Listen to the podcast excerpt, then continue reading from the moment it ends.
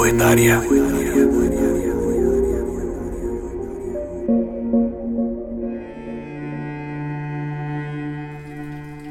Algunas veces creía que la rotación del cielo era simplemente el despertar de la conciencia.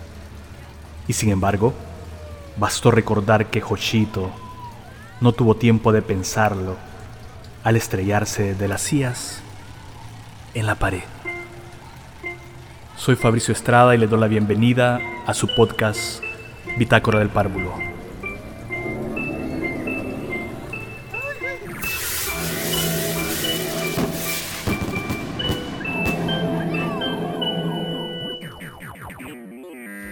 No, la gente normal no sabe que todo es posible. Superviviente de Buchenwald, citado por Hannah Arendt.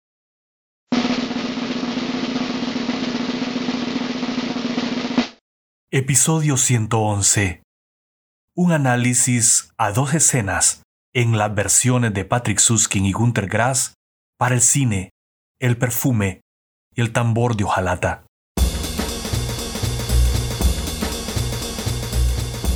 Saint Germain, Roche Rouge, pone la música.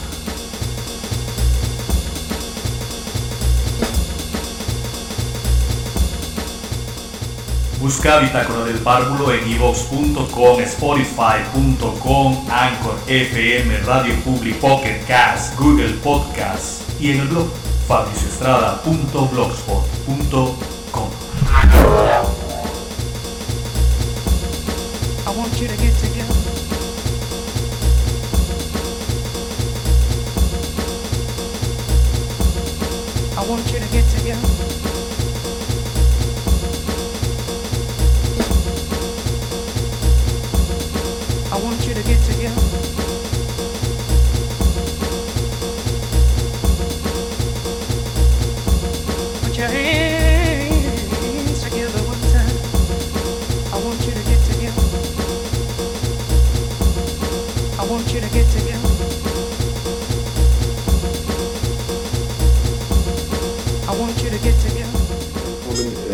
Volviendo a los libros, yo no he podido elegir los temas. Al final de la guerra yo tenía 17 años y al final también fui soldado. Y en los últimos meses de la guerra estuve en contacto continuo con los fenómenos asesinos de la guerra, es decir, con la muerte. He visto cómo los jóvenes de mi edad, después de un eh, ataque con eh, eh, lo que llamamos el Stalin, pues eh, dos terceras de la compañía estaba muerta. Y yo puedo decir que vivo por casualidad. Muchos de los que tenían mi edad en un minuto desaparecieron. Y esto también conformó mi vida. Este conocimiento, el hecho de que vivo por casualidad. Y aprendí algo. Gunter Grass, entrevistado por Negro sobre Blanco.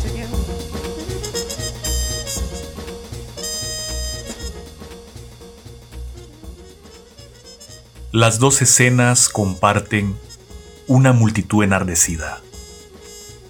La una por el fervor nazi y la otra por la indignación de atroces asesinatos en serie. En ambas multitudes hay algo que las une. Las dos suceden en una dimensión de la narrativa alemana donde los autores, ambos alemanes por supuesto, conjuran el deseo oculto y las pasiones más desenfrenadas del aparente carácter alemán domesticado, el etos pagano de la germanidad precristiana. Hablo de las escenas donde el pequeño Oscar Matzerat en el tambor de hojalata y Jean-Baptiste Grenouille en el perfume se vuelven los orquestadores de la ruptura de todas las reglas que la legendaria disciplina alemana ha querido imponer sobre ese pueblo semejante a bosques infinitos, como diría Elías Canetti, un Elías Canetti nacido en Bulgaria pero escritor en alemán. O quizá Elías Canetti habla de una inversión más alarmante de ese orden aparente.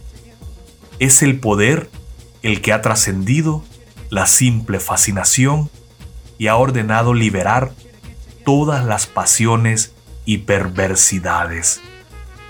¿Qué dice entonces Elías Canetti en Masa y Poder?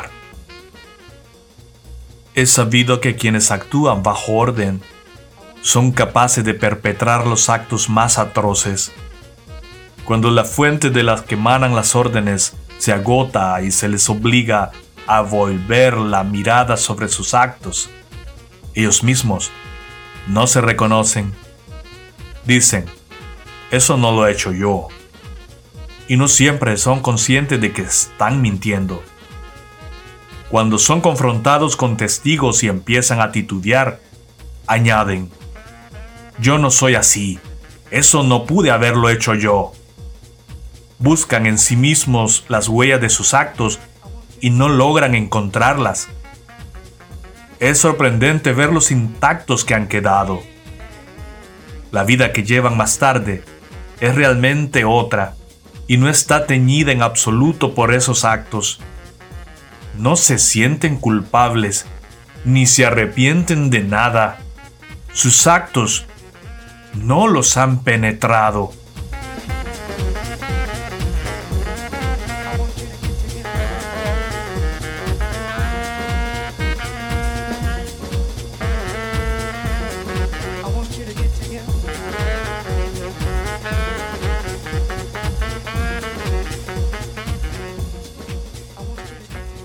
Cuando Gunter Grass, en el tambor de hojalata, hace que el pequeño Oscar toque el tambor y rompa la cadencia de la marcha triunfal de la banda que recibirá al representante nazi, impone sobre las notas triunfantes el redoble del jazz. Ese representante del arte degenerado, prohibido por el régimen del Tercer Reich, pero a la vez señala que la degeneración está más bien en el incontrolado fanatismo de las masas, que en su forma más caricaturesca y extrema acompañan el ridículo paso del poder hasta el punto del baile. ¿No es acaso el paso de ganso de las tropas prusianas algo patético de ver individualmente, pero fascinante cuando se trata de un batallón completo en marcha ceremonial? Una vez impuesto el jazz sobre los tambores de la banda de recibimiento, la masa enardecida se mueve a su compás. Todo se disloca y termina disolviéndose. El nazi a cargo queda solo en la plaza sin saber qué hacer. Su pueblo, su gloria, lo ha abandonado.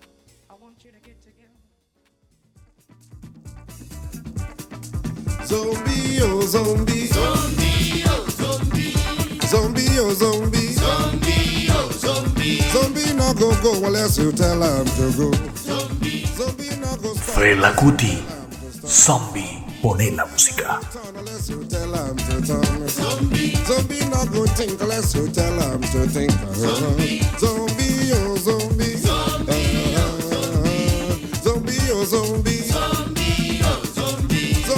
go go unless you tell him to go. Zombie, zombie no go stop unless you tell him to stop. Zombie, zombie no go turn unless you tell him to turn. Zombie, zombie no go think unless you tell him to think. Zombie, zombie, oh zombie. Zombie, oh zombie. Zombie, oh zombie. Zombie, oh zombie. Tell him to go straight. Na joro, jara, joro. No break, no jam, no sense. Na joro, jara, joro. Por otro lado, Patrick Suskin, en el perfume, opta por la orgía. Quizá porque el perfume del poder haya sido el que enloqueció a las masas nazificadas hasta llevarlas a expresar su propia depravación y vulgaridad en el gran desnudo colectivo proyectado e infligido a los prisioneros de sus campos de concentración. La masividad de cadáveres desnudos que el mundo atestiguó tras la derrota alemana en la Segunda Guerra Mundial fue, salvando las distancias, la orgía sádica que el nazismo-fascismo desató primero en su imaginación, enloquecidos por un poder sin límites, y luego en la realidad, fríamente, racionalmente, puntillosamente en las grandes fábricas de muerte y obscenidad desplegadas para aniquilar y hacer producir muerte a sus prisioneros. Y sí, el perfume del que hablamos fue percibido por millones de olfatos y millones de olfatos sintieron la putrefacción vulgar del asesinato colectivo. Respecto a esto, Hannah Arendt nos dice lo siguiente.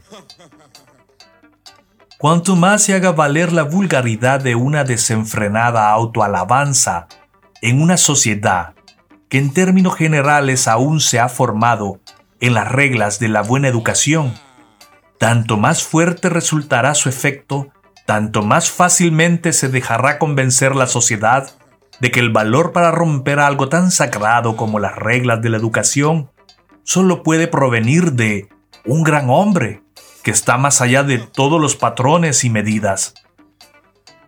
Hannah Arendt, a la mesa con Hitler, ensayo de comprensión 1930-1954.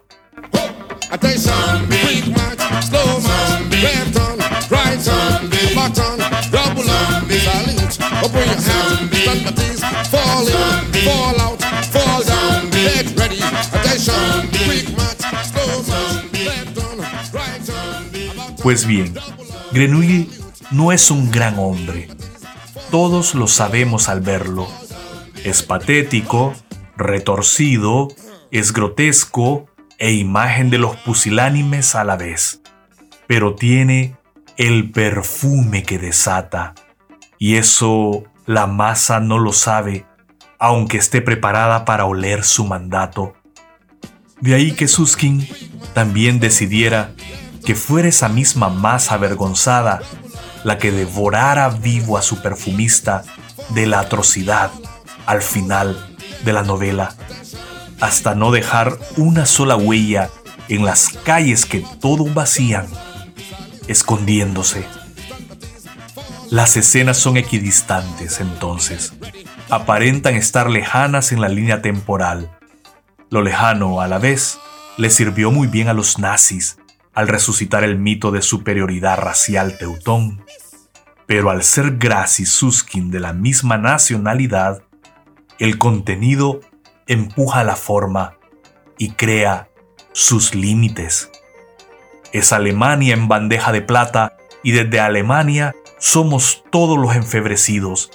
El populacho se hace humanidad y esa humanidad se vuelve cósmica al ritmo de un tambor o tras la esencia de un perfume, vamos mordiendo e imponiéndonos a la otredad. Queda para otra ocasión reflexionar si el flautista de Hamelin, desde otra línea temporal alemana, se une al selecto grupo de la hipnosis colectiva que tan magistralmente nos dieron a conocer Patrick Suskin en el perfume y Gunther Grass en el tambor de hojalata.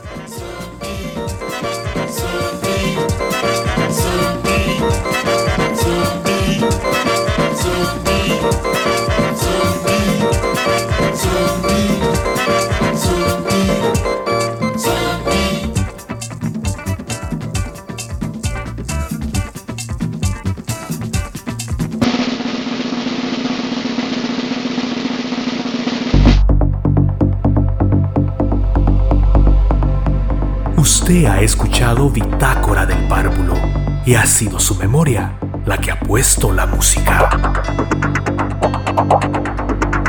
Soy Fabricio Estrada, transmitiendo desde Vega Baja, Puerto Rico, desde el mismo corazón de Honduras.